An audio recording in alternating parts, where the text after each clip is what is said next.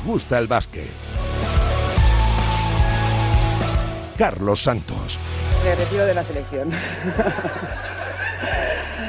y lo digo ya, es así y aparte con, con ilusión. Gracias, gracias a todos y a la vida, a la vida que me ha dado tanto, porque eh, no podía imaginar que esto podía ser mejor. Gracias a mis padres, porque aparte de que, mm, que me han parido con gracia para hacer esto, y esto se lo debo a ellos, eh, me han sabido acompañar maravillosamente bien eh, en esta vida. Increíble. Porque la selección, o sea, claro, no es tu club y no es todo el año, es algo muy particular, pero sí que debes sentir que es tu equipo. O sea, yo creo que la selección es tu equipo, tiene que ser tu equipo por excelencia. Que muchas gracias por, por tratarme de esta manera, que yo, si no, o sea, yo no sería quien soy si no hubiese jugado la selección, esto está clarísimo. Hoy tenemos que empezar con un gracias Laya, gigante, con la despedida de la selección de una leyenda, no solo del eh, baloncesto, sino del deporte español, capitana de una generación histórica y de un equipo absolutamente para el recuerdo. Se retira Laia Palau después de 19 temporadas en la selección española, 314 partidos, 838 asistencias, 1800 puntos y 12 medallas. Todavía nos quedan meses para seguir disfrutándola, pero la trayectoria de, la, Palau en la selección merece el más grande de los reconocimientos.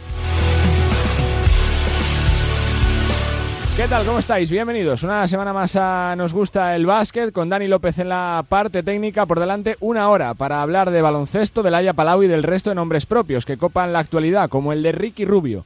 Qué alegría nos está dando verle a ese nivel, como máximo exponente de la Armada Española en la NBA, saliendo desde el banquillo, jugando bien, divirtiéndose en Cleveland Cavaliers en un equipo con uh, pocas opciones de hacer cosas eh, sobre el papel, pero que está ganando y que está demostrando que tiene hambre y que ha fichado a un jugador que les va a dar mucho, como Ricky Rubio. Viene de hacer su mejor partido en la NBA, se le nota tranquilo, contento y, sobre todo, reflexivo. Sí, ha sido un proceso tanto físico como mental, como momento. Durante toda mi carrera han sido muchos altibajos. Llegué en la NBA con mucha confianza, me rompí la rodilla el primer año, el tercer año también, o cuarto año tuve una operación de, de tobillo, después problemas personales. Llega un momento donde, donde tu cabeza te, te da mucho que pensar y van pasando los años y ves que hay más allá, ¿no? Llega un momento donde encuentro que estoy madurando, que veo que, que no es la fin del mundo perder un partido, pero tampoco es el éxtasis eh, ganar uno, ¿no? Al final las emociones se tienen que controlar el Ricky Cesto en su máxima expresión en la NBA y otro de los protagonistas de esta semana es Pau Gasol, que el próximo viernes estrena en Amazon eh, Prime eh, su documental Pau Gasol. Lo importante es el eh, camino donde relata los dos últimos años de la vida de Pau Gasol, con el proceso de recuperación, las conversaciones con su familia, sus dificultades para volver a jugar y el retorno por la puerta grande al Barça y sobre todo en su último torneo en los Juegos Olímpicos. Pau Gasol, protagonista de un fantástico documental. Que había una, una posibilidad real de que yo no pudiera volver a jugar y ya está, ya estaba retirado, ¿no? Entre comillas, y mucha gente ya me había retirado. Así que, qué bien, eh, ya te digo, disfrutando, disfrutando de este, de este momento, estando más en casa, haciendo más de padre, eh, con, con, Dani, con nuestra pequeña y, y ya está. Es, eh, no es un momento, digamos, fácil de digerir, ¿no? Porque el baloncesto me ha aportado tanto, pero también es un poco es hora de, pues eso, recoger los frutos y cambiar de marcha y, hacer otras cosas. Y aportar eh, donde quiera y, y, lo hará a la perfección, porque es un absoluto crack dentro y fuera del campo, el mejor jugador español de la historia y, y uno de los mejores deportistas españoles de siempre. Y su hermano Marc, que es noticia, porque Juan Carlos Navarro, eh, este martes, en un eh, desayuno con los medios de comunicación, revelaba que está en conversaciones con Margasol para intentar un posible fichaje por el eh, Barcelona. De momento decía Navarro, director general de la sección de baloncesto del Barça, que no ha recibido respuesta, tampoco hay ningún tipo de negativa y que la puerta siga abierta, que el interés es real y que todo depende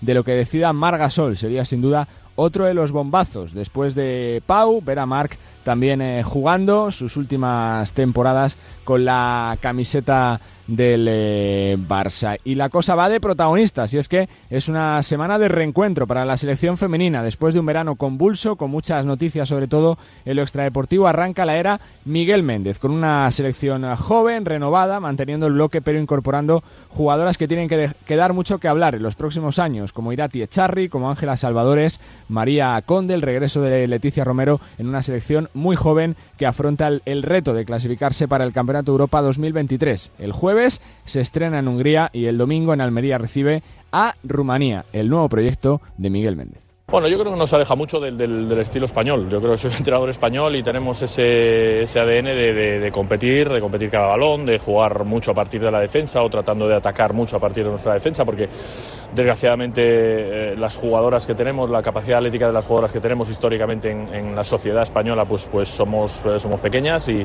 y, tenemos que generar mucho desde nuestro trabajo defensivo, desde jugar a campo abierto, desde compartir mucho el balón. Bueno, pues eh, ese será un poco, un poco el estilo de, de juego que implementamos. Una selección que capitanea ya desde esta concentración Silvia Domínguez, que toma el relevo de Laia Palau.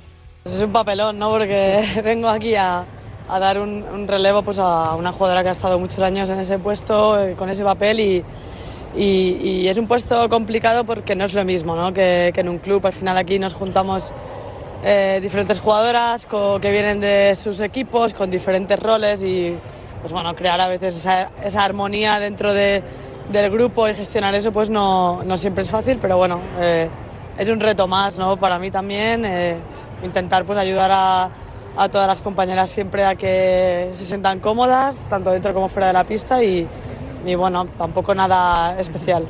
Una semana también eh, preciosa y bonita para la selección eh, femenina. Como semana interesante la que tenemos, como siempre, en el mundo del baloncesto, con Champions, con Eurocup, con Euroliga, con ACB, con fichajes como el regreso de Anses Pasegnis a la ACB de la mano de Cosur Betis. Y es que quedan siete jornadas para el corte para la Copa y todavía hay muchas cosas que decir y muchos equipos que se están jugando la plaza para el primer gran objetivo de la temporada. Tenemos por delante una hora de baloncesto con sorpresas y con protagonistas de altura. Enseguida estamos en la casa del tercer clasificado de la Liga Andesa en Murcia. Viajaremos también a Badalona. Tenemos cita con una de las jóvenes integrantes de la selección eh, femenina de Miguel Méndez y también tenemos que repasar todo lo que está dando la actualidad en forma de nombres propios. Con Dani López en la técnica, como siempre, arrancamos para hablar de baloncesto. Comienza, nos gusta el básquet.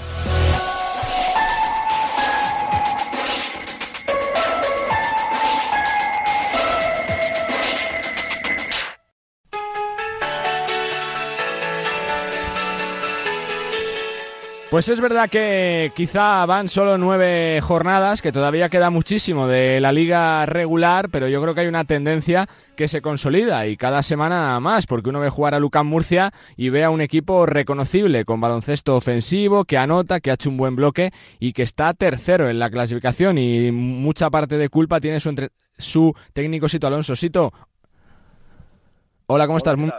¿Todo bien? Muy bien, muy bien, perfecto, muchas gracias. Bueno, faltan todavía 27 jornadas de, no, 25 jornadas de la liga regular, pero supongo que uno cuando ve el periódico y, y, y, y ve que sois terceros, uno, uno, supongo que está satisfecho, ¿no? Bueno, la verdad es que sí, ¿no? Eh, genera ilusión en encontrarte en la parte alta de la clasificación. Es verdad y tienes razón que queda muchísimo todavía, pero bueno, ya no son tres o cuatro jornadas, ya son nueve. Uh -huh y por lo menos pues ese balance positivo y sobre todo la, lo que más nos, nos interesa a nosotros, que es el que la gente nos reconozca cuando jugamos y que vea que somos competitivos, pues de momento lo estamos logrando, ¿no? Y esa es nuestra única intención de, de seguir por ese camino. ¿Ya está el equipo como tú quieres, Sito? ¿O, o, o, o, o tiene todavía potencial de crecimiento? Yo creo que tiene potencial de crecimiento, porque, bueno, se ven partidos, ¿no? Que, que también hay cosas que el, que el, rival hace, que tienes que reconocer, que tienes que jugar mm. mejor a veces, que, que, habrá veces donde, pues donde no nos sentimos cómodos dependiendo de, de, lo que esté jugando el rival o en momentos en que jugadores de nuestro equipo, pues no, o alguno de ellos no esté dando un buen nivel y tengamos que buscar otras soluciones y eso se aprende durante, durante el año, ¿no? Y, y en eso estamos cada día pues intentando hacerlo en, los entrenamientos. Vamos a ver si poco a poco, pues somos un equipo preparado para cualquier cosa que nos podemos encontrar, sabiendo que un día, incluso estando preparados, pues el rival lo puede hacer mejor que nosotros, claro. Lo que sí se está viendo es que da la sensación de que si se apuesta por la continuidad se suele acertar, ¿no? Que este año se ha tocado menos la plantilla, se han fichado jugadores útiles para lo que tú querías y que, y que cuando se mantienen 7 ocho jugadores con respecto a otras temporadas, ya todo va, va más fluido, Sito. Bueno, yo la verdad es que creo que es importante siempre que, se apueste por la continuidad, tanto de, en el club como el entrenador, como los jugadores.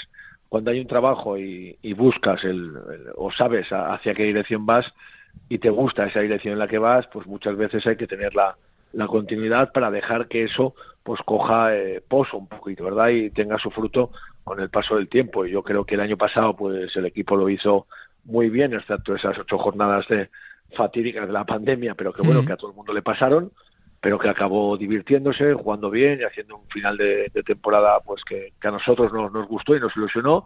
Y es un poco la continuidad de esto, por lo menos en cuanto a que el bloque sabe exactamente lo que necesita cada uno de ellos y que las dos piezas que se han incorporado pues eh, nos da mucha mucha frescura y también una estabilidad muy grande al tener experiencia los dos en, cada una de las cosas que saben hacer. Te pregunto por los objetivos. Eh, ¿Uno es de los que le gusta que, se hable fuera del equipo de Copa del Rey, de, playoffs, de que este año va bien la temporada o de que hay que ir eh, paso a paso y con calma, Sito? No que hay que ir paso a paso y con calma, eso está claro, pero que se hable de eso creo que es bueno porque algo habrás hecho para que se pueda hablar. Entonces, eh, si el año pasado ya se hablaba por estas fechas también de que teníamos una posibilidad de meternos en Copa, pues este año, pues ¿por qué no también lo van a decir, no? El, problema es luego hmm. que materializarlo, pues no es fácil, porque son muchos equipos, muy buenos todos, pero que tengamos a la gente ilusionada con ese tipo de preguntas o con ese tipo de pensamiento, creo que habla bien de lo que está viviendo el equipo y no hay por qué quitarles a ellos la ilusión si nosotros la tenemos de ser competitivos cada día, ¿no? Y como lo estamos consiguiendo, pues no tenemos que ponernos una meta determinada y cualquier cosa que nos encontremos en el camino, pues bienvenida sea. Quizás sea una pregunta repetitiva, pero ¿sientes que es la temporada más dura por todos los condicionantes? Por lo bien que se ha fichado eh, eh, prácticamente en todos los equipos de la zona llamada media-baja de, de, la tabla, por el regreso del público que también hace que psicológicamente haya que readaptarse a eso, por la dificultad de la competición. Bueno, la verdad es que pienso que sí, creo que, tienes razón, porque creo que hay jugadores en ese tipo de plantillas la zona media-baja que no hubieran fichado nuestros equipos si no fueran las circunstancias que nos estamos moviendo ahora del mercado. ¿no? Creo que los equipos se han, se han reforzado de una manera increíble y entonces el, más beneficiado, aparte de que de que la liga, pues yo creo que, que sea más vistosa para todos, es también el aficionado, que cada día que hay un partido, pues la igualdad es increíble y hay jugadores que dan un espectáculo muy grande hmm. en cualquier tipo de partido, ¿no? Creo que eso todo, todo el mundo salimos más, más beneficiados. Y en lo personal es una reivindicación también tuya eh, de que aquí estoy yo como Sito Alonso, que tengo tercero a un, a un, club como UCA Murcia o no Sito. Yo no sé si en lo personal también te hacía falta tener este, esto, estos resultados. Bueno, la verdad es que te digo la verdad, yo me siento muy reconocido por la gente que cercana a mí y entonces muchas veces eso es más que suficiente. Lo que pasa es que yo me sentí muy reconocido en UCAM Murcia cuando juntos salvamos la temporada ese año que vine a mitad de temporada, porque no solo fue salvarla, sino fue el cómo la salvamos, ¿no? Pues metiendo 100 puntos en muchos partidos, ¿no? Haciendo partidos espectaculares, descubriendo el nuevo Booker, ¿no? Nos lo pasamos muy bien, la verdad. Y sí que tenía la sensación de que el siguiente año, que también apostamos por la continuidad, pues eh, quizá nos equivocamos o no nos rodeamos de las, de las piezas necesarias buenas cuando metimos esas pequeñas eh, ajustes que queríamos, ¿no? Porque ese equipo le había pasado tan mal que quizá ese pozo todavía quedaba ahí. Pero del año pasado estoy súper orgulloso, estoy súper orgulloso de lo que hizo el equipo, de traer otro nuevo jugador a la liga, pues como Francan, ¿no? De, del debut de Dileo, de, de, muchas cosas que el año pasado, de la vuelta a Casa Benema y de Lima. Pero es verdad que esa continuidad, si el equipo sigue así, pues también refrenda un buen trabajo de todos, no del entrenador solo, ¿eh? de mucha mm, gente que está alrededor y ojalá sea así, pero creo que, que los entrenadores pasamos por esas cosas siempre, ¿no? Estamos arriba, estamos en medio y alguna vez nos toca estar abajo también, no pasa nada, ¿no? Pero lo, importante es que nos reinventemos siempre, creo que es la, la profesión de entrenador, que es la más bonita, sin, sin duda. ¿Te apetece echar raíces en Murcia, Sito? Bueno, creo que la estoy echando ya, ¿eh? porque a lo tonto pues llevo, pues claro. La tercera temporada es, ¿no? Ya, sí. Sí, bueno, vine, esta sería la cuarta ya. La cuarta, sí. Es verdad que la primera fue media, ¿no? Porque llegué en febrero, creo. Pero, ¿quién me lo iba a decir, no? Ya, ya lo saben ellos mismos que no teníamos una relación muy buena. Nosotros, ¿no? Pues, siempre que venía aquí, pues tenía algún problema, ¿no? y luego que desde fuera, pues no, no me, ya lo sabe, por eso lo digo, Alejandro y tanto José Miguel, que no, no teníamos una relación muy fluida. Y ahora pues somos inseparables en lo profesional y también en lo personal, porque tenemos una cosa que creo que es fundamental, que perseguimos un, sueño que es ser competitivos siempre juntos y nos decimos las cosas tan claras que, que solo combinarnos es, es, suficiente, ¿no? Entonces yo creo que ese es el tipo de persona que en este momento pues me gusta estar trabajando con ella, la verdad. eh, Sito, te quiero preguntar por lo que ha pasado las últimas semanas. ¿Crees que a veces se menosprecia mucho al equipo cuando se le tilda eh, de sucio, de, a veces algo antideportivo eh, eh, durante los partidos, que se os ha puesto esa etiqueta de forma injusta, Sito. Bueno, yo es que no soy muy juez, ¿no? Para hablar de justicias o injusticias, ¿no? Pero sí entiendo que la gente tiene una opinión, que la basa en, a veces en hechos, y creo que eh, que quiere cambiar muchas veces, o queremos las personas muchas veces cambiar las personalidades de la, de la gente, ¿no? O, cómo es una persona, ¿no? En este caso sí que se ha juzgado, yo creo, de una manera un poco, eh, yo creo que demasiada importancia se le ha dado a la figura de algún jugador de nuestro equipo, sobre todo a Sadiel, ¿verdad? Y creo que es un jugador que... Como ¿Crees que está perseguido dentro de la liga, no, no, no, no, creo que la palabra perseguido es muy, muy fuerte. Sí que está en algunos momentos eh, puede estar un poco señalado, pero yo creo que es, un poco el, echar un poco la vista atrás en, jugadores que han estado durante muchos años en muchos equipos, que han tenido esta pequeña etiqueta de ser un poquito más intensos o más duros de lo normal, ¿verdad? Pero que esos equipos se los han quedado durante toda la vida, ¿no? Porque eh, creo que representan o forman una, una serie de personas que, que, protegen a lo que a lo que, al que le paga, digamos, ¿no? O al que o al que está con él, ¿no? Y, aquí la gente le quiere mucho. El club lleva siete, ocho años con él. Ha pasado Fotis, ha pasado Oscar Quintana, ha pasado Juárez, ha pasado Diego Campo, ha pasado Ivonne Navarro y ha pasado Sito Alonso. Y siempre está ese jugador, ¿no? Entonces no será tan malo, ¿no? Será, tendrá cosas muy buenas que solo los que estamos aquí podamos, podemos ver, ¿no? Y que luego que los jugadores tienen que no cambiar sus sensaciones, ¿no? Porque este jugador que no llega ni a 1.92 si ha sido el máximo rebotador muchas veces del equipo, si defiende como nadie, pues tendrá que, ser por algo y será porque mm. en cada acción da el 100%. Pero de verdad que no creo que sea de una forma antideportiva nunca, pero es su forma de, sobrevivir, supervivencia, supervivencia. hay que hay que ser cada uno como, como es y no, y no dejarse cambiar por, por la gente. No creo que es importante esto dentro de los, de los cánones de la, de la regularidad, de lo normal, y que aquí afortunadamente sí que hay un juez cada partido, ¿verdad? Eso son los que determinan si, si él hace cosas antideportivas o no, como, como les puede pasar a cualquiera en cualquier equipo, ¿no? Dos que me quedan, Sito. Una más eh, de este tema, no de Sadiel, sino de la perspectiva general, de las reuniones de esta semana con el club. ¿Hay miedo de que, de que se instaure dentro de la liga esa tónica de que es un equipo que cae mal, eh, de que siempre pasan cosas cuando juega los partidos, de que se os señale un poquito más desde la grada cuando jugáis fuera de casa o no, Sito? Por todo lo que ha pasado, digo, lo que se ha dicho en redes sociales sobre todo. Bueno, ahí yo estoy un poco perdido, ¿eh? sé lo que me dice Alejandro, pero yo no soy muy, muy de redes sociales.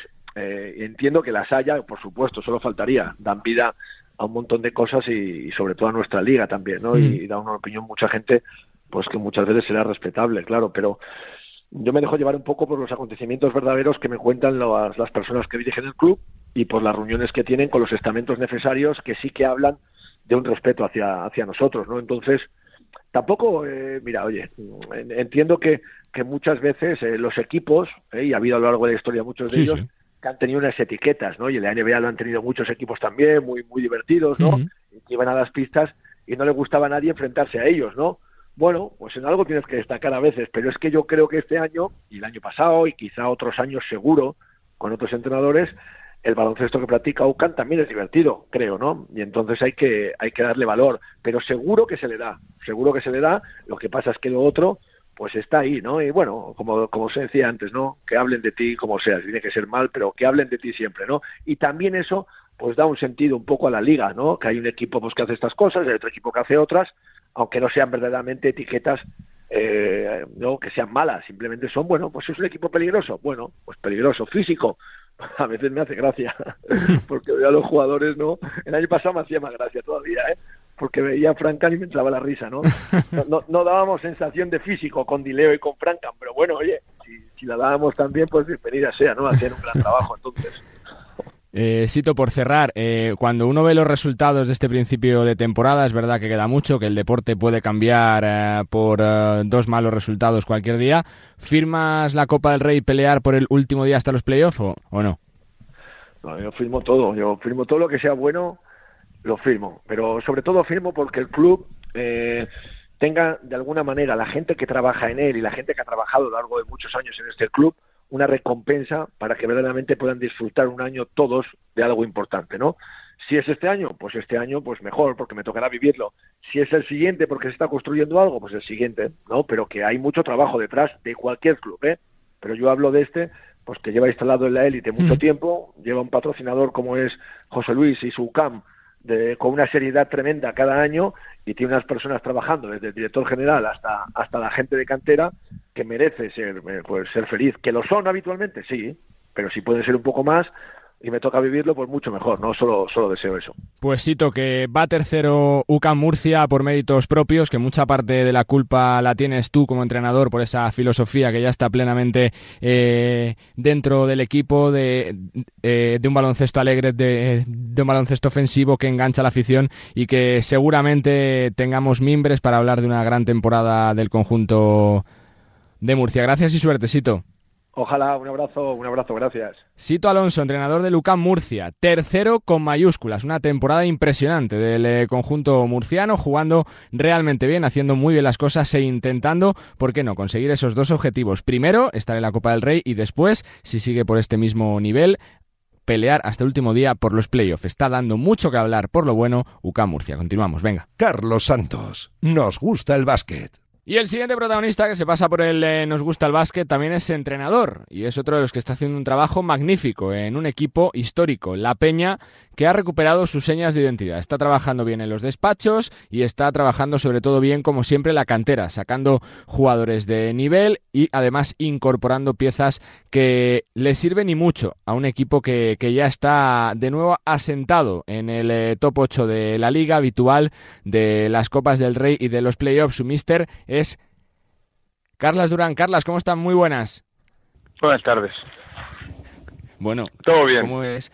Cómo va ese primer balance de temporada, ¿no? Se escapó el triunfo de este fin de semana en la última jugada, pero supongo que es para estar satisfecho que el equipo por lo menos compita y, y, y, que siempre deje sus señas eh, de identidad sobre la pista, Carlas. Bueno, yo creo que el inicio de temporada está siendo muy competitivo, no por parte nuestra, sino yo creo en general, tanto la Liga CB está siendo muy igualada, quitando el Barça del Madrid, y, la Eurocup, pues bueno, acaba de empezar y, se está demostrando que el, nivel es muy alto, ¿no? Eh, por nuestra parte, bueno, yo creo que ha sido un poco irregular, ¿no? Eh, es verdad que venimos de una derrota eh, dolorosa, dolorosa sobre todo porque hemos estuvimos todo el partido ganando, ¿no? Y se nos escapó, pues en el último minuto, pero también venimos de con la misma estamos siendo competitivos, pero bueno, hemos perdido algún partido pues que nos hubiera gustado ganar, ¿no? Pues recuerdo también en Campo de Obrador perder en el último segundo o en casa contra Andorra, ¿no? Pero bueno, eh, los caminos son largos, ¿no? Tenemos una temporada con muchos partidos y bueno, espero que estas derrotas dolorosas también nos ayuden a ser mejor y aprender de, de para el futuro, ¿no? Y sobre todo, Carlas, te lo pregunto porque yo no sé si te da la sensación, ¿no? Después de ocho jornadas, de, ya nueve jornadas, eh, tres de Eurocup, que, este año es el más duro, ¿no? De los últimos años por todo, porque se ha recuperado el público, porque todos los equipos se han reforzado bien, porque se han hecho grandes proyectos, porque es, es eh, difícil sacar triunfos, Carlas, día a día. Bueno, yo creo que se ha notado mucho unas cosas que te has comentado, ¿no? El volver a jugar con gente en casa, ¿no? Yo creo que los equipos eh, todo el mundo lo ha encontrado mucho faltar y, se nota que jugar con la afición pues eh, es extraordinariamente positivo. Al mismo tiempo tengo la sensación también que hay muchos clubes que han sufrido la pandemia, ¿no? Eh, todavía espero mucha más gente en muchos más pabellones, ¿no? me recuerdo, por ejemplo, el, el día que fuimos a Tenerife, hablando con la gente de Tenerife, ¿no? Decir, ostras, hemos perdido aficionados, ¿no? La pandemia también ha, hecho daño, ¿no? Y sobre todo también ha hecho daño porque hay cierta gente que se ha acostumbrado a ver baloncesto desde la televisión, ¿no? Y yo creo que el espectáculo es, eh, la televisión nos ha ayudado mucho, pero el poder venir al pabellón, pues yo creo que es extraordinario. Pero sí que es cierto que, que, que, el nivel es, es muy duro, sobre todo en la Liga CB. Yo ya sé que la Euroliga vende mucho, pero en la ACB, si no juegas bien, es muy difícil ganar porque la gente, aparte de trabajar muy bien, pues como tú has dicho, han hecho eh, proyectos muy interesantes y creo que ahora mismo eh, hay un grueso de equipos de, después del Barça de Madrid, pues que no se sabe quién es el tercero o quién es el octavo, ¿no? Y bueno, yo creo que eso es, eh, eh, es muy bueno para nuestro baloncesto y espero que eh, eh, a, largo plazo o medio plazo nosotros estemos en ese grupo, ¿no? Porque al final también creo que estamos haciendo un buen baloncesto y espero que nos lleve a eso, ¿no? Yo, Carlas, te quiero preguntar eh, más por la peña, sobre todo preguntarte si algún, si alguien eh, por la calle te pregunta qué significa la peña, ¿tú qué le contestas? Hombre, yo creo que la peña, mm, bueno, es una amplia, una amplia explicación, ¿no? Pero yo creo que la peña, yo creo que hay eh, cuatro factores muy importantes. Primero, eh, la gente de la casa, la gente del club, ¿no? Yo creo que eso es eh, muy muy importante, ¿no? El tener gente eh, que ha crecido con nosotros y la gente se siente identificada con esos con esos jugadores, ¿no? El segundo es el tipo de juego, ¿no? Yo creo que es un juego donde el jugador es muy protagonista, ¿no? Donde el, juego es alegre, donde el juego eh, gusta a la gente, ¿no? Y el tercero, y yo creo que eso también ha habido etapas, ¿no? Pero yo creo que eh, la mejor etapa, pues seguramente ha sido con em, con Aito. Eh, eso es una visión muy muy personal y muy particular, ¿no? Que es eh, que a través de la defensa pues la gente disfruta, ¿no? Y cuando digo la gente, digo los jugadores, pero sobre todo también el espectador, ¿no? Yo creo que esos son tres, tres marcas muy importantes, pero insisto, yo creo que la primera es la más clara, ¿no? Eh, jugar con jugadores hechos por, por nuestra cantera, ¿no? Que es algo que no se puede renunciar, Carlas, que es algo que se está viendo que cada día cuesta más, ¿no? Ver eh, sacar jugadores de la casa, que se apueste por ellos, pero oye, que la filosofía de la Peña, sobre todo de estos últimos años, cuando se superó ese grave problema de crisis eh, de viabilidad, es que, oye, que hay mucho talento en la casa, que hay muchos jugadores de, eh, que pueden hacer grandes cosas y, que si se le rodea bien de veteranos se puede construir algo realmente interesante, Carlas. Sí, bueno, yo, yo creo que el club, lógicamente, como, como en la vida, pues ha pasado épocas, ¿no? Ha pasado épocas mejores y peores en ese aspecto. Eh, hay gente que ha confiado más, hay gente que ha confiado menos. Bueno, eso es, eso son, son ciclos también, es verdad, que no siempre en la cantidad de juventud hay eh, jugadores extraordinarios, ¿no? Yo siempre lo he, comentado, yo he tenido la suerte de convivir eh, al lado de Ricky y Rudy. Eh, y por ejemplo esta noche no pues Rudy ha hecho seguramente el, mejor partido no pero eso es muy difícil eh, hacerlo cada año no lo que sí que ha hecho el Juventud y, y, yo me siento muy partícipe es hay que ser valiente no y entonces eh, lógicamente eh, mucha gente dice, bueno, es que son valientes porque tienen esta cantera. Bueno, pues hay que tener la cantera. Y hay mucha gente que no es valiente teniendo chicos jóvenes, ¿no? Entonces, yo creo que el, jugador joven em, necesita tiempo, necesita un proceso y necesita confianza. Es muy difícil que un chico eh, ya de golpe em, sea productivo, ¿no? Entonces, yo creo que tenemos esa paciencia, o yo intento tener esa paciencia eh, para construir eh, un buen proyecto. En el camino hemos perdido jugadores, pero también es cierto que al perder esos jugadores da la posibilidad de que salgan otros. Y espero que eso sea, bueno, mm, yo desde que volví, por suerte, pues eh, creo mucho y, y he tenido la suerte que también los chicos pues me han ayudado a seguir confiando en ellos. ¿Y tú qué sientes como entrenador, Carlas? Como alguien que siente tanto la peña, que la ha visto crecer, que la ha visto ganar títulos, éxitos recientes, cuando ves que pones eh, cinco jugadores eh, eh, para jugar y prácticamente, salvo Tomic, son, son, son, son cinco jugadores de la casa. ¿Qué sientes?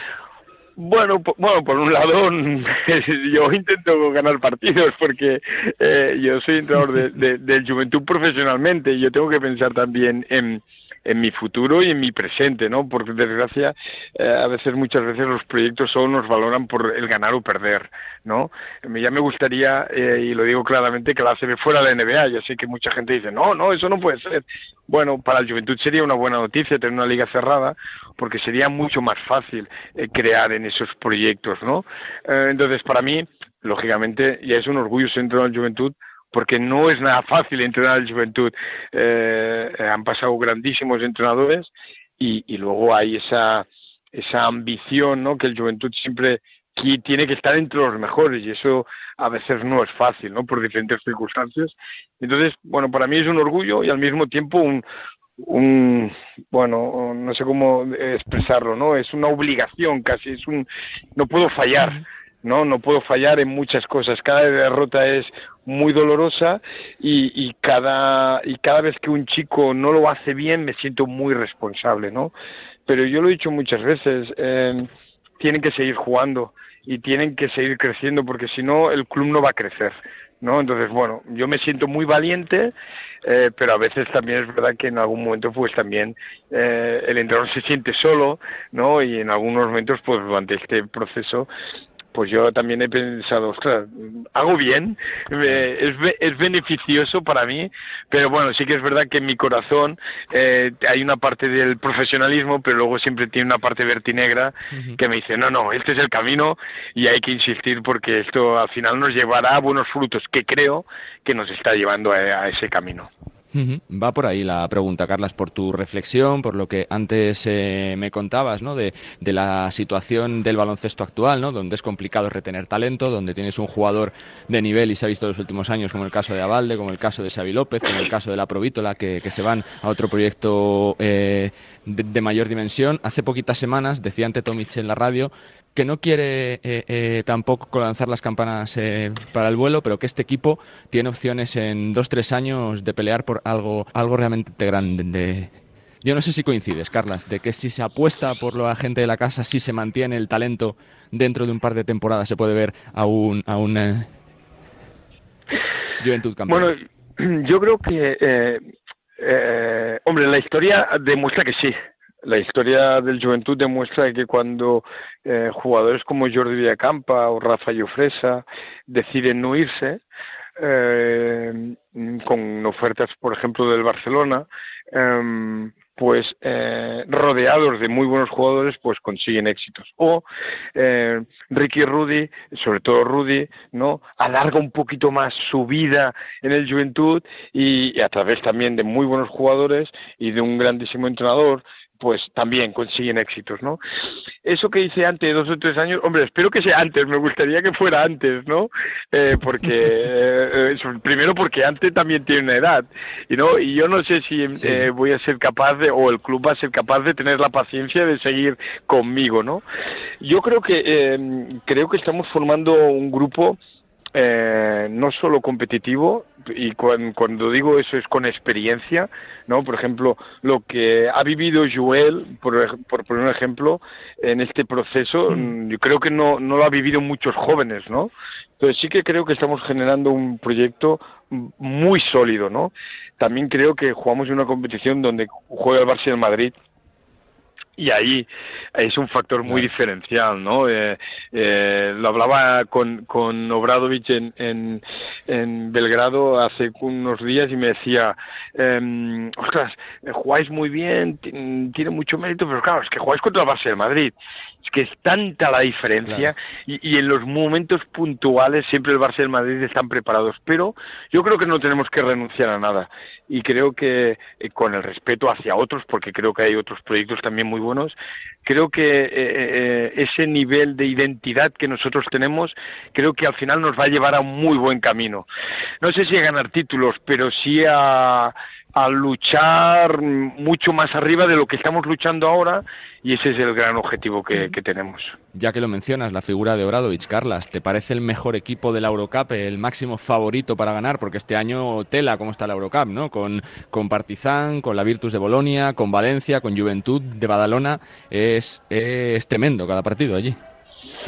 Bueno, no sé si es el mejor equipo eh, individualmente. Creo que hay plantillas mm, importantes. Creo que está Lokomotiv, que está en nuestro grupo.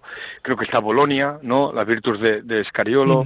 eh, yo creo que Valencia, cuando estén en plenitud, es un equipo. mm, Gran Canaria. Yo creo que hay eh, Budugnos. Yo creo que hay proyectos muy interesantes y que eh, van a, a- a luchar contra Partizan y espero que nosotros seamos uno de ellos también. Pero sí que creo que ellos tienen un punto, di- un punto diferencial ahora mismo respecto a los demás, que es el Pionir o ir a Belgrado, ¿no? Yo creo que lo que nosotros vivimos eh, el otro día, yo hacía años que no lo vivía y yo creo que es gracias también a él, ¿no? Eh, Celco ha, ha generado otra vez una ilusión y va a ser difícil ir a ir a Belgrado, ¿no? Entonces vamos a intentar en nuestra parte intentar quedar lo más arriba posible y mejor que ellos, porque si nos tenemos que cruzar que sea en Badalona y no volver a Pionir. Pero sí que creo que Partizan es un gran favorito, pero creo que hay otros equipos que, que, que pueden eh, dar la sorpresa y espero que entre ellos uno seamos nosotros. Y cierro con una, Carlas. ¿Cómo se convence a jugadores del nivel de Ante Tomic, de Pau Rivas, de, Ferran Basas, que se involucren dentro del proyecto de la Peña, que lleguen prácticamente como uno más, eh, siendo como un poquito jefes dentro del grupo, pero compitiendo des- desde abajo? Eh, eh, también se gana, ¿no? Por el respeto que se ha ganado este equipo, ¿no? En los últimos años por el trabajo que ha hecho. Carlas. Bueno, yo creo que cada caso es diferente, ¿no? Por ejemplo, Pau y Ferran eh, o Guillem, pues mm, aparte que vuelven a, Badalona, eh, porque su casa, pues bueno, he tenido la suerte de convivir con ellos cuando eran mucho más pequeños y eran totalmente desconocidos, eran unos niños, ¿no? Entonces, bueno, saben a, a lo que me gusta jugar, a lo, a lo que somos, ¿no? Y lo de antes, reconozco que eh, el- yo lo intenté convencer con el baloncesto, ¿no? Yo creo que mm, seguro siempre hay críticas y ahora mucho más con las redes sociales, pero creo que, que el baloncesto que intentamos jugar es un baloncesto que, que agrada al jugador, ¿no? Ya digo antes, pero podría hablar de Nico, que ya se ha ido y se fue no por un tema de baloncesto, sino por, por un tema económico que es normal, ¿no?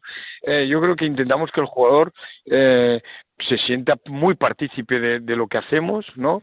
Y, y además yo creo que somos un club eh, ahora mismo pequeño respecto a muchos, pero somos un club grande por dentro, ¿no? El jugador está cuidado, el jugador es respetado y el jugador vive con una calidad eh, de vida importante, ¿no? Entonces, bueno, yo creo que Ante y entre otros, ¿no? O Vladimir Brosiansky ven el proyecto donde ellos pueden seguir creciendo, tengan la edad que tengan y al mismo tiempo ser competitivos. Al final los jugadores lo que quieren es seguir ganando y seguir jugando contra los mejores y yo creo que nosotros se lo podemos dar. Pues Carlas, yo eh, por cerrar una solo por el tema personal, eh, te ves muchos años en el Juventud, ya me has dicho antes que esto depende un poquito de resultados, pero no se entiende, ¿no? El Juventud de, ahora sin la figura de Carlas Durán, ¿no? Que ha estado allí cuando peor pintaban las cosas y que está consolidando algo precioso, ¿no? Que la comunión con la afición, con el público, con la grada, con el, con todo el equipo. Bueno, yo siempre lo he visto desde que desde que soy pequeño, ¿no? Eh, Badalona es un sitio difícil. Todo el mundo sabe mucho de baloncesto y y hasta el mismo Aito fue y ha sido criticado, ¿no? Eh, no sé lo que va a pasar, ¿no? Yo, ah, sí que es verdad que últimamente se me ha preguntado mucho y eso me ha hecho me ha hecho sentir mal porque eh, no me gusta que, que se me pregunte tanto, ¿no? Yo lo que tengo que hacer es hacer mi trabajo y la gente que tiene que tomar las decisiones pues mm, que las tome. Lo que sí que creo es que, como tú has dicho, yo intento que el Juventud sea muy visible en muchas cosas, ¿no? Y yo creo que lo- eso lo hemos recuperado eh, desde que yo llegué, no solo salvando al equipo, sino haciendo que muchos jugadores pues pasen a, a un nivel superior, muchos que se han ido, muchos que siguen con nosotros y sobre todo, bueno, en la derrota y en la victoria, pero creo que el juego del Juventud es muy vistoso, ¿no? Y, y bueno, mm, cuando me tenga que ir, pues espero que la gente se acuerde de, de ese Juventud de que, que jugaba un baloncesto, pero egoístamente pues espero estar muchos años porque creo que tenemos un gran proyecto, creo que tenemos todavía chicos eh, que podemos potenciar mucho más y espero que, que, que esas victorias que siempre deseo nos ayuden a hacer el mejor juventud posible durante mucho tiempo. Pues Carlas, felicidades por el trabajo, por la apuesta por gente de la casa, por la valentía, por la filosofía de baloncesto y sobre todo que haya suerte en esta temporada tan dura, tan complicada, pero donde se está viendo que Juventud llegó para consolidarse de nuevo donde es su lugar por la historia. Gracias y suerte, Carlas. Nada, gracias a vosotros. Un abrazo.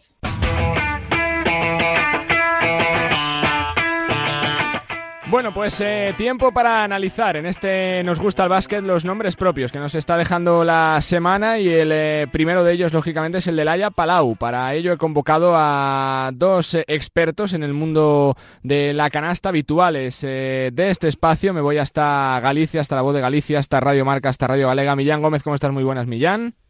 Hola Carlos, muy buenas. También de Movistar Plus, Chema de Lucas. Chema, ¿cómo estás? Muy buenas. Hola, muy buenas, encantado de estar con vosotros, todo perfecto. Muy bien, genial. Eh, primero, primer tema que os saco a la palestra, Millán, eh, la despedida de la Yapalau, ya no solo por lo que simboliza su adiós a la selección, todavía no al baloncesto, aunque ayer eh, ya nos reconocía que, pinta que, que esta va a ser su última temporada, yo creo que ha recibido el primero de los muchos reconocimientos que se merece, ¿no? Pues sin duda, una de las jugadoras más importantes de la historia del baloncesto español, sino la, más importante, seguramente la, más importante, 12 medallas, 42 años, pero sigue a un grandísimo nivel, lo está demostrando, jugando en torno a 22 minutos en, por partido todavía en, en Girona, ganó hace unos meses la, la Copa de la Reina en Valencia, además sigue aportando en todas las facetas del juego, lo cual me parece especialmente llamativo, una jugadora que había tenido un papel más secundario ya en nuestros Juegos Olímpicos últimos, eh, es una, una posición superpoblada, la de point guard, la de eh, base y escolta en, en, España. Lo hablaba yo precisamente el otro día con una entrevista con, con, Marina Lizarazo, jugadora del Ensino, base del Ensino. Hablábamos de esa situación, de que hay muchas bases y escoltas en, en España. Maite Cazorla, Cristina Ubiña, Laia Flores, eh, Leticia Romero, Andrea Vilaró. Hay una zona ahí superpoblada y afortunadamente se marcha Laia Palau, pero vienen jugadoras muy importantes. Y Laia Palau, una absoluta referente y que, esperamos todavía disfrutar porque, repito, está a un grandísimo nivel todavía en Unigirona. Y además porque esta situación de que ella pronostique en principio eh, su, su, retirada, pues permite también, yo creo, que, que sea ovacionada y que sea aplaudida en, todas las canchas de, de, España con un The Last Dance. Va a dejar huella, ¿no, Chema? Por su trayectoria, por lo que ha simbolizado, ¿no? Como capitana de este grupo que que tanto ha dado para el eh, deporte español. Bueno, yo creo que no es nada fácil, ¿no? Eh, hacer lo que ya ha hecho ya no solo por, por las medallas, ¿no? Ni por ni por esas 314 eh, perdón, internacionalidades, no, sino sino por estar 20 años, ¿no? Pues pues en la brecha, ¿no? Y además ya no solo por lo que ha aportado, ¿no?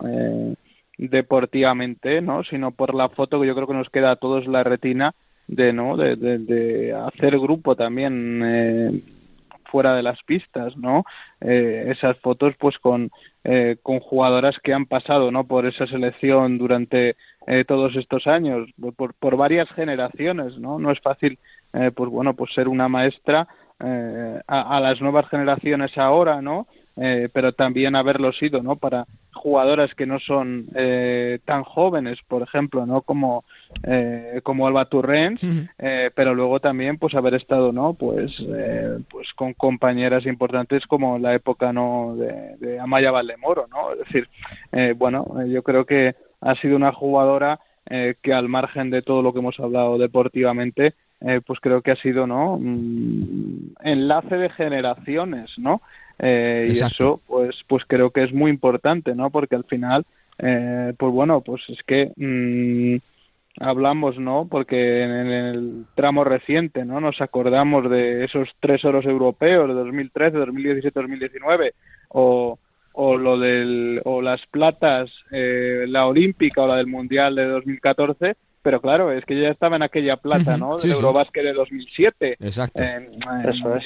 Ha pasado muchísimo tiempo desde aquel momento y bueno, y creo que, que eso es de, de, alabar, ¿no? Jugadores, pues como también lo ha sido, ¿no? Eh, Pau o, los jugadores de la generación del 80, ¿no? Que han ido viendo, eh, pues cómo han ido eh, pasando primero eh, el relevo, ¿no? Que le dieron jugadores eh, con, más experiencia y más edad a, sus coetáneos, a luego pues ver un par de generaciones más en los a las que eh, pues, jugadores, ¿no? Pues como Pau, en este caso jugadoras como Laia, han transmitido lo que es la selección española. Antes de centrarnos en la lucha por la Copa de ACB, que está preciosa, a punto de, llegar a la, a la, décima jornada, yo os quiero preguntar por Ricky Rubio, Millán. Se ha hablado mucho ¿no? del papel de Ricky Rubio esta temporada, de si era Cleveland su destino, de si debería salir, si debería jugar, si esta va a ser su última temporada de la NBA o no, porque termina contrato. Parece, por lo que está demostrando, que se siente cómodo como sexto hombre de Cleveland, que su equipo va ganando, va sacando victorias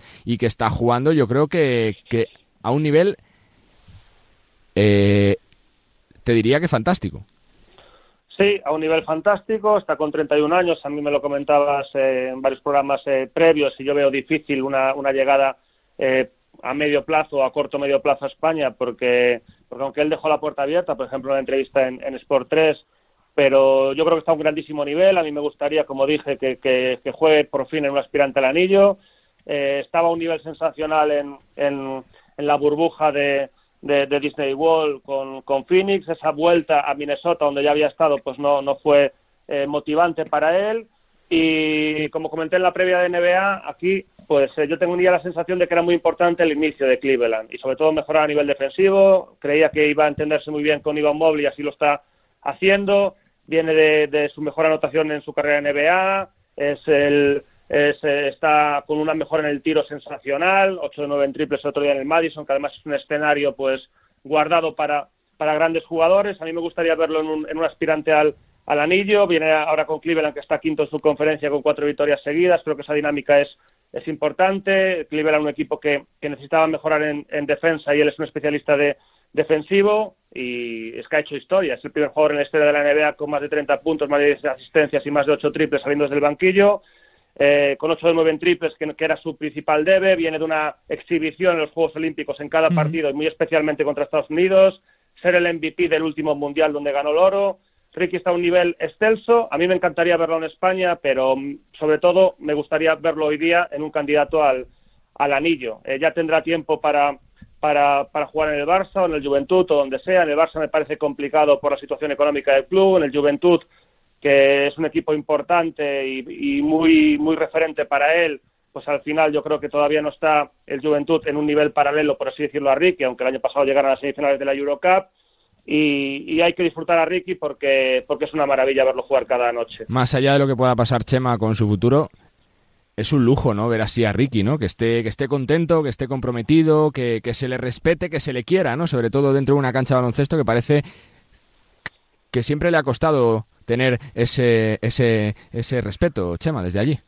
Sí, totalmente. La, otra noche estaba pues hablando con gente que nos quedamos a, ver el partido, visto cómo, cómo lo empezó en el, en el Madison. Y bueno, a mí que no me había tocado nunca hacer un draft, me tocó hacer el último. Ya sabéis que las tardes, noches de draft son, son, noches especiales. Yo estaba llegando en el coche a Tres Cantos a Movistar Plus y, bueno, y saltó la situación, ¿no? Y en ese momento en la redacción, que yo recuerdo que entré con, lo de Westbrook, con tantas cosas que pasaron esa noche, pues yo me puse a pensar, ¿no? ¿Y qué contamos ahora, no?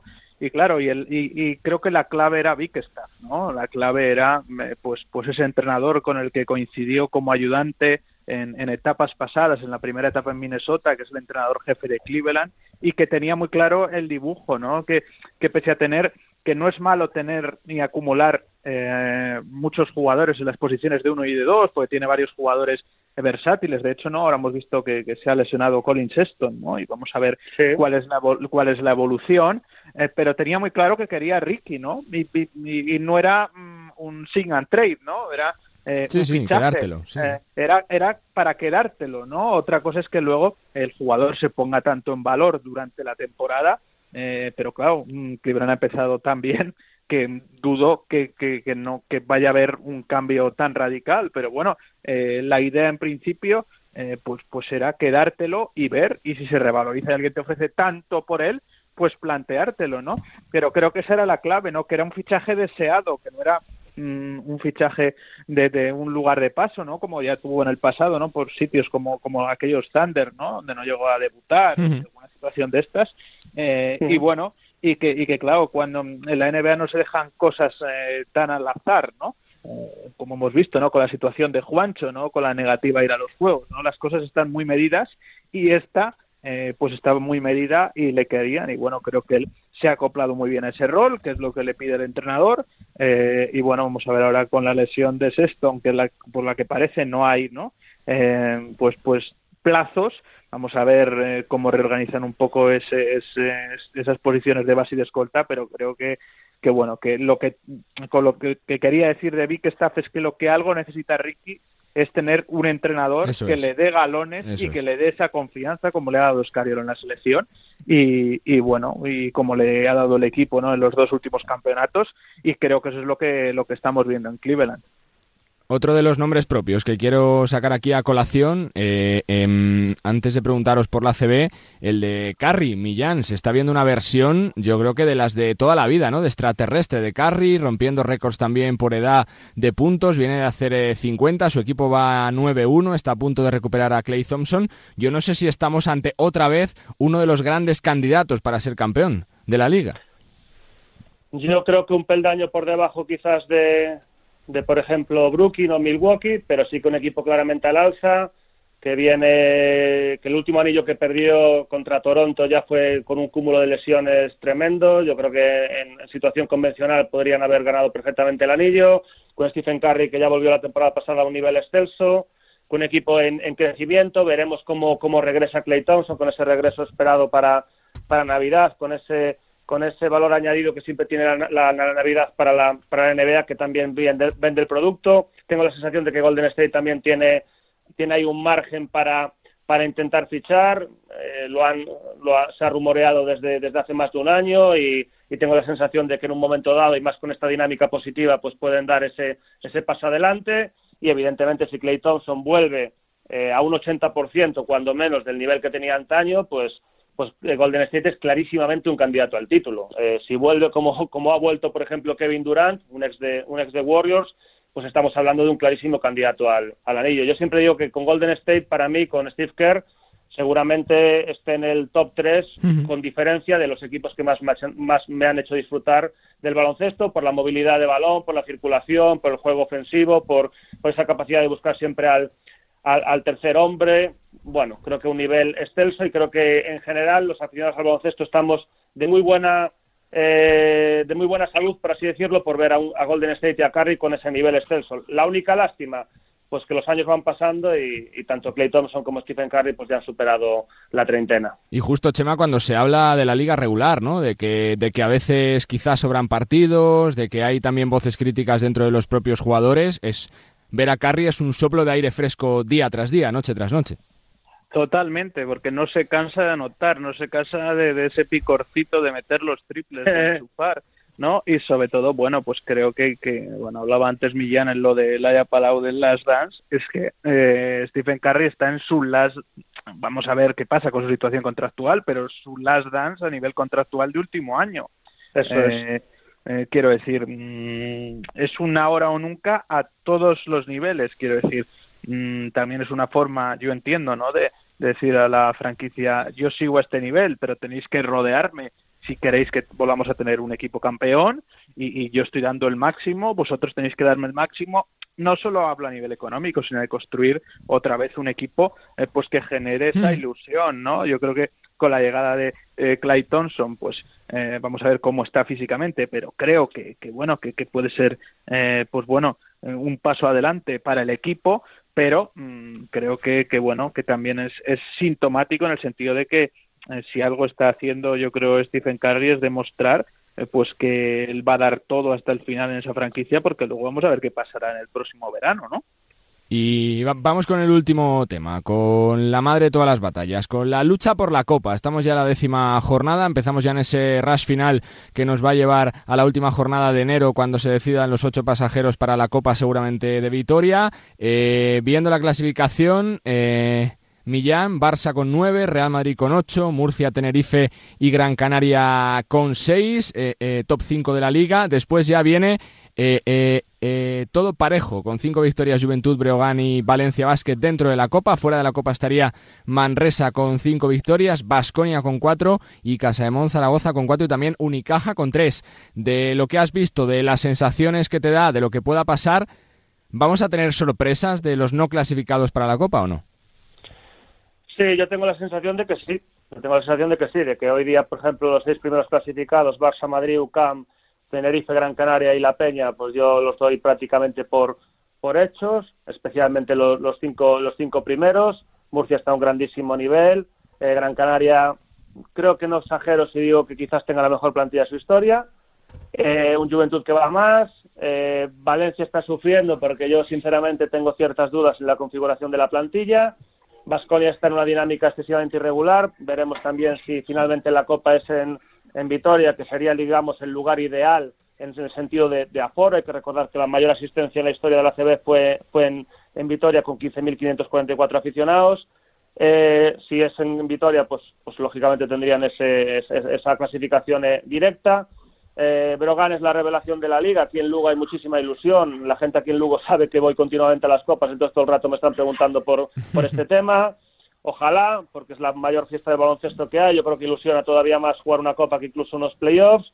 Y, y creo que Brogan sí que sí que está en condiciones de competirla. Eh, por ejemplo, otros equipos como, como Unicaja, que, que, a mí me gusta también bastante la plantilla, pues por ejemplo, eh, su inicio de temporada no está siendo no está siendo positivo con solo tres triunfos, pero yo creo que tiene un equipo para, para, Para incluso reaccionar. sí, sí. Sí, para mucho más. Yo creo que tiene una plantilla muy, muy potente. Yo creo que es uno de los favoritos para ganar la, la Champions, pero por ejemplo está a dos victorias ya del octavo puesto, que sí. precisamente marca, marca Valencia. Manresa también lo vería perfectamente capacitado para quedarse entre los ocho primeros, pero también creo que le, le perjudica un poco la, la, le perjudica desde el punto de vista de la liga andesa, le perjudica el hecho de jugar en competición europea. Evidentemente eh, eh, le da muchos más beneficios jugar la competición europea. Y el Juventud sí que lo veo. Sinceramente sí que lo veo. Y además, bueno, antes decía que, que habían sido semifinalistas de la Eurocup del año pasado. Realmente fueron semifinalistas de la Final Four, por así decirlo, porque llegaron a cuartos de final compitiendo muy bien contra, contra la Virtus. Chema, tú que te empapas semana a semana de los partidos, de las estadísticas, de las sensaciones, ¿vamos a tener sorpresas en esa Copa del Rey o no?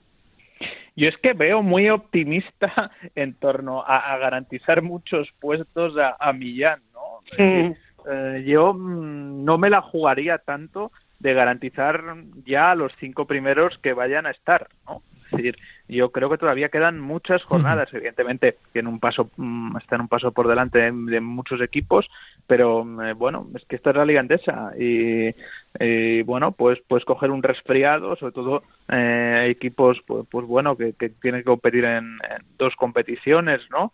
Eh, y, y puedes pegar un no un traspiés importante, entrar en una mala dinámica y bueno, creo que hay que ir eh, más que nunca, ¿no? Partido a partido, que, que diría aquel. Eh, pero bueno, sobre si me preguntáis sobre mis sensaciones, obviamente no no tengo ninguna duda de que Barça y Real Madrid con ese 9-0 y 8-1 van a estar, van a estar, lo tengo bastante bastante claro. Eh, por nivel de, de juego, creo que este UCAM Murcia, pues evidentemente eh, se merece eh, estar por lo que hemos visto en este arranque. Vamos a ver si, si mantiene, ¿no? Yo creo que ha juntado una plantilla con mucho equilibrio, eh, porque al bloque creo que han llegado buenos tiradores de 6.75, que era un poco el debe que tenía el pasado curso. Eh, luego los dos equipos canarios, pues también eh, yo, yo contaría con ellos, ¿no? Eh, sobre todo porque Gran Canaria creo que lo que le faltó el año pasado eran jugadores con experiencia en la competición y este año menos Kramer. Todos saben lo que es la Liga Endesa y eso creo que, que es un plus. Y bueno y ahora el Lenovo Tenerife que ha recuperado no de nuevo a, a Sermadini eh, pues bueno no se ha dejado demasiadas derrotas en el camino y, y creo que no va a tener problemas.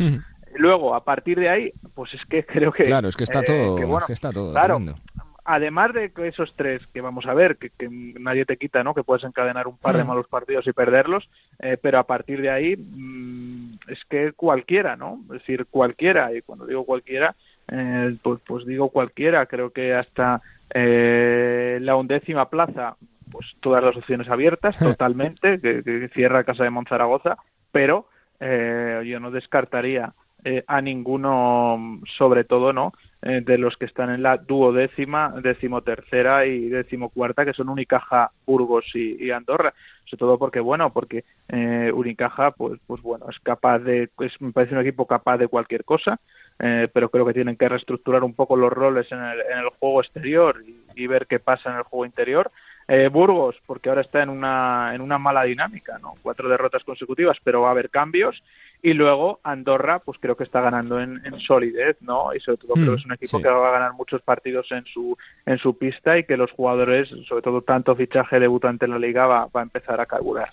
Pues la verdad que nos quedan unas jornadas preciosas, porque empieza lo realmente bonito, que es ese segundo tramo de la primera vuelta cuando se deciden los ocho pasajeros que disputan el primer eh, título de la temporada, la fiesta del baloncesto que diría Millán. Chicos, que es un placer que disfrutemos de todo, de la NBA, del ACB, de la Euroliga, de la Eurocup, porque es una semana, como siempre, de las preciosas. Fuerte abrazo, gracias. Muchísimas gracias, un abrazo enorme. Chao. Pues eh, Millán Gómez desde Radio Marca, Radio Galega y La Voz de Galicia y Chema de Lucas desde Movistar Plus comentando cada semana la Liga Andesa para analizar lo que nos está dejando esta semana y los nombres propios, Laia Palau, Ricky Rubio, Stephen Curry y la pelea por la Copa que está preciosa. Todavía nos queda hablar con una internacional de la selección española. Venga. Y la parte final de este Nos gusta el básquet se la vamos a dedicar a una internacional de la selección española, concentrada desde el pasado domingo en Guadalajara y que este jueves afronta el primer partido de clasificación para el Europeo 2023 en una cancha muy caliente ante Hungría en el estreno de Miguel Méndez como seleccionador. El domingo jugaremos ante Rumanía en Almería en el segundo partido del trayecto que nos tiene que llevar al Campeonato Europa del 2023. Eh, Hemos quedado con Irati Echarri, jugadora del Sedis Basket, del Laseu, que está completando un grandísimo inicio de temporada, tanto en lo personal como en lo colectivo. 18 puntos y casi 10 rebotes de media por partido en la Liga Femenina. Una de las caras nuevas de la selección de Miguel Méndez, que ya la conoce muy bien eh, de las categorías inferiores. No en vano, fueron campeonas eh, de Europa sub-20 bajo su mandato hace tres años y con 23 años es uno de los referentes de futuro de la selección española, la alero Navarra del eh, Cádiz Laseu. Irati Echarri. Esto nos cuenta. Va todo rapidísimo, prácticamente sin tiempo de pensar nada. ¿Cómo son tus primeras sensaciones? Bueno, la verdad es que lo que dices tú, todo está yendo muy rápido, tenemos que, competir ya, tenemos que ganar estos dos partidos y Miguel nos está pidiendo mucha exigencia mentalmente, sobre todo de estar muy metidas porque el tiempo que tenemos es muy, es muy corto, pero la verdad es que estoy disfrutando mucho, estoy aprendiendo mucho, aunque sea en, en un tiempo récord pero eso, con mucha ilusión y muy agradecida de estar aquí. Es que es, es fruto de tu trabajazo, Irati, es que son 18 puntos por partido, casi 10 rebotes, son 3 años ya de una trayectoria tremenda, te, saliste de las inferiores, es algo que te llega de premio, ¿no? de, de trabajo. Sí, bueno, al final es lo que dices tú, han sido, bueno, vosotros lo que veis, pero todo lo que hay detrás, que también es muchísimo más, son muchas horas de trabajo. Y sí, me lo tomo como un premio y sobre todo esto me da mucha fuerza para, para seguir, para seguir trabajando, seguir mejorando. Y, y, sobre todo he venido aquí y me he dado cuenta de que pues, pues hay un nivel más y hay muchísimos niveles más, entonces eso, con muchas ganas de seguir trabajando y ir alcanzando esos niveles. Viendo un poco las caras de las jugadoras, se ve muchísima juventud, hambre, sobre todo ganas, ¿no? Sí, la verdad es que es que sí. Bueno, ahora hemos iniciado, bueno, se ha iniciado un nuevo ciclo aquí en la Federación, que es, con, con, el nuevo seleccionador y creo que la gente tiene ha cogido el ciclo con, con, muchas ganas. Ya no solo la gente joven, que es verdad que se ha renovado mucho el equipo, pero la gente veterana, digamos, que son los que más años llevan aquí, también tienen mucha ilusión por por, por, vivir este ciclo, este nuevo ciclo, con muchas ganas y eso, con mucha ilusión de lo que pueda llegar. Yo no sé si se piensa un poquito lo que se ha hecho en el pasado, porque es difícil que se iguale, ¿no? que se supere, pero siempre va a estar ahí la comparación ¿no? de generaciones, Irati. Sí, está claro, al final, bueno, las comparaciones son odiosas, pero también son casi inevitables.